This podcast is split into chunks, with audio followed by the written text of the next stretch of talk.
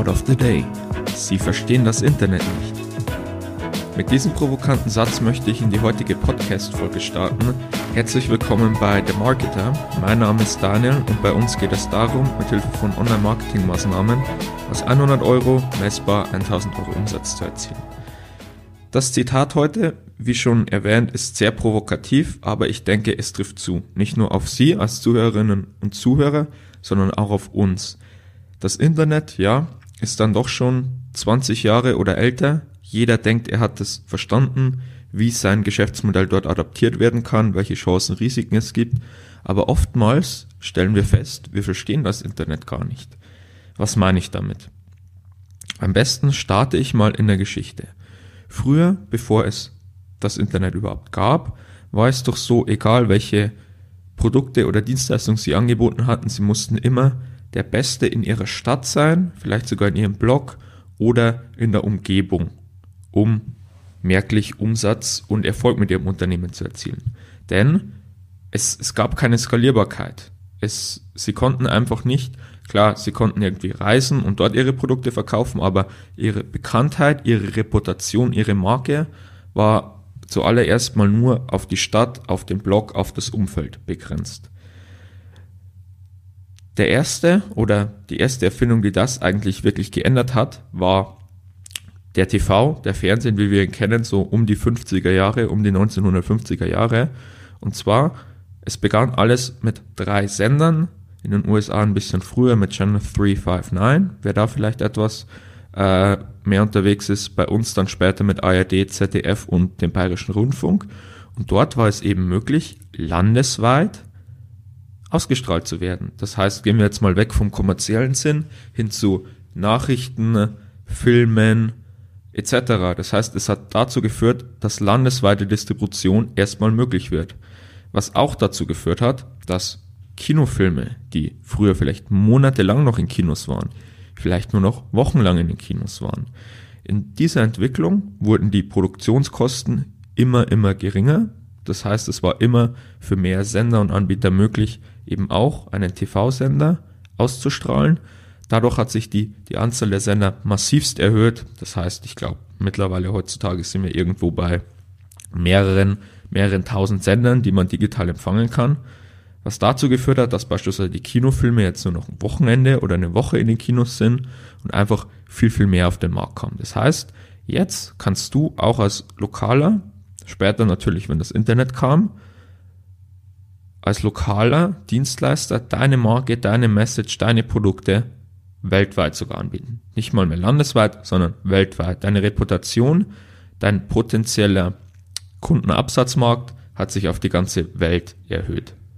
Was aber auch damit zu tun hat, wenn es jetzt keine nationalen Grenzen mehr gibt, dass es zum einen mehr Konkurrenz gibt, sprich die, die Firma in München konkurriert nicht mehr nur noch mit der Firma in Regensburg, nicht mehr nur noch mit der Firma in Berlin, sondern mit der Firma in Abu Dhabi, New York oder auch Istanbul.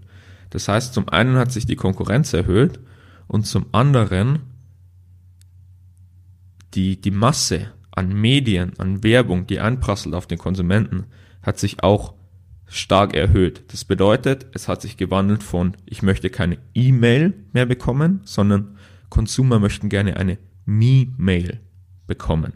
Was will ich damit sagen? Eine Me-Mail, eine persönliche Nachricht. Dadurch, dass es so viel Angebot gibt, da gibt es auch das psychologische Gesetz, der Mensch tut sich schwer, sobald er mehr als drei Auswahloptionen hat, weil er eben die ganzen Alternativen abwägen muss, überfordert ist von der Informationsflut. Das heißt, es ist wichtiger denn je, personalisiert zu sein. Was ja eigentlich erstmal kontrauitiv ist. Man sagt, okay, Internet, E-Commerce, ich kann jetzt weltweit verkaufen. Ich nehme einfach mein Produkt und skalierbar aufs landesweit auf die ganze Welt hinaus. Was aber genau der falsche Fehler ist, den unter anderem auch General Motors gemacht hat. GM, General Motors, hat eben in den USA erreicht, erreichen die 8, 9, ich glaube letztes Geschäft sogar 10% EBIT-Marge. Im europäischen Geschäft, von dem sie sich mittlerweile mit den Marken Vauxhall und Opel zurückgezogen haben, haben sie über zehn Jahre lang nur Verluste geschrieben. Wieso? Klar gibt es viele Gründe.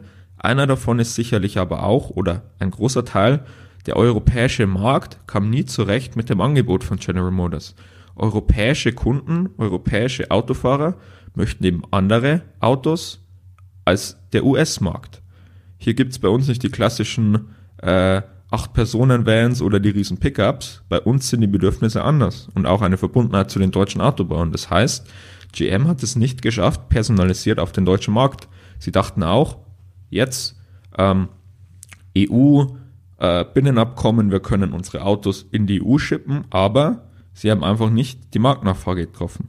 Was heißt das, was, was heißt das für dich? Und zwar Nischen. Nischen sind sehr interessant, wenn du äh, oder wenn Sie eine Geschäftstätigkeit im Internet verfolgen. Das bedeutet, es gibt das bekannte Prinzip A Thousand True Fans. Stellen Sie sich vor, Sie sind äh, Gewerbeimmobilienmakler und betreiben einen B2B-Podcast mit 1000 Zuhörern.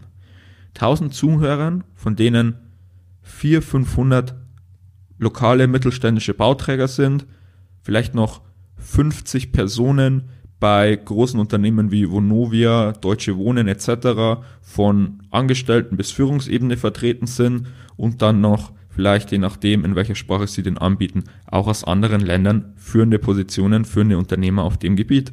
Mit 1000 Zuhörern.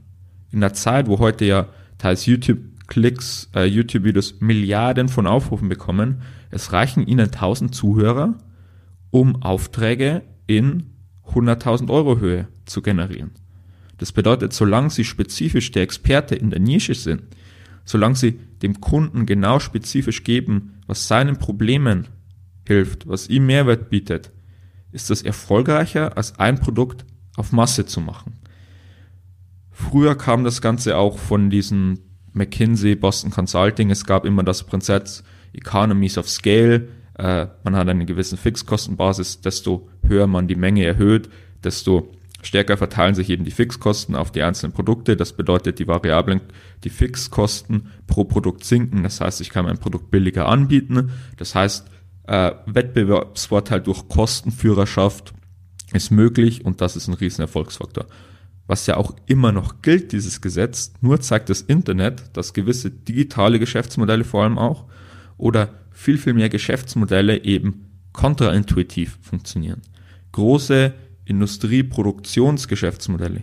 Die funktionieren weiterhin nach dem Economies of Scale Prinzip, aber wirklich andere Geschäftsmodelle oftmals eben nicht, wie beispielsweise ich jetzt erwähnt habe, als Makler ist es dann eben Sinn, das Gewerbeimmobilienmakler vielleicht sich sogar auf eine, eine kleine Nische zu spezialisieren. Beispielsweise jetzt gegen den E-Commerce-Trend, Gewerbeimmobilienmakler, der im B2B-Podcast berät, was man gegen was man gegen das Problem im Retail machen kann. Das Aussterben von kleinen Innenstädten. Wie Retail äh, digitalisiert werden kann, mit Hilfe von oder effizienter gestaltet werden kann, mit Hilfe von trotzdem noch lokalen Lagern. Wie man vielleicht die, die Nutzung von Retailflächen wandelt zu reinen Verkaufsflächen hin zu, okay, Splittung zu Verkaufsfläche und Last Mile Delivery letzte Kilometerlieferung vielleicht, dass man sowas clever einsetzt in Innenstädten.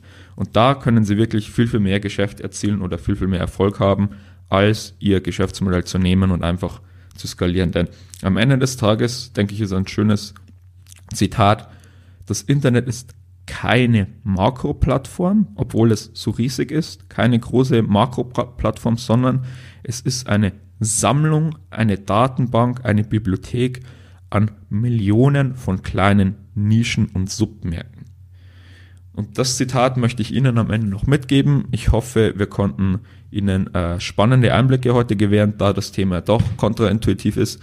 Vielleicht verstehen Sie das Internet jetzt doch ein bisschen besser, was natürlich auch nicht böse gemeint ist, weil man einfach, ja, denkt, die Internet, das große Plattform, aber es ist mehr eine Ansammlung an kleinen Submärkten und Nischen. Deswegen ist es vom Vorteil, sich als Experte in Nischen zu platzieren. Ja, ich hoffe, wir konnten Ihnen weiterhelfen mit dem Tipp heute. Unsere Thought of the Days, auch diese Folge ist ja auch als Thought of the Day gewidmet, gibt es in Kurzfassung auch regelmäßig auf unserer LinkedIn-Seite, falls das bequemer oder die bequemere Plattform für Sie ist. Da finden Sie uns ganz einfach unter ADOS, ADDOS, Marketing auf LinkedIn. Wir freuen uns, wenn Sie demnächst wieder reinhören oder bei LinkedIn vorbeischauen.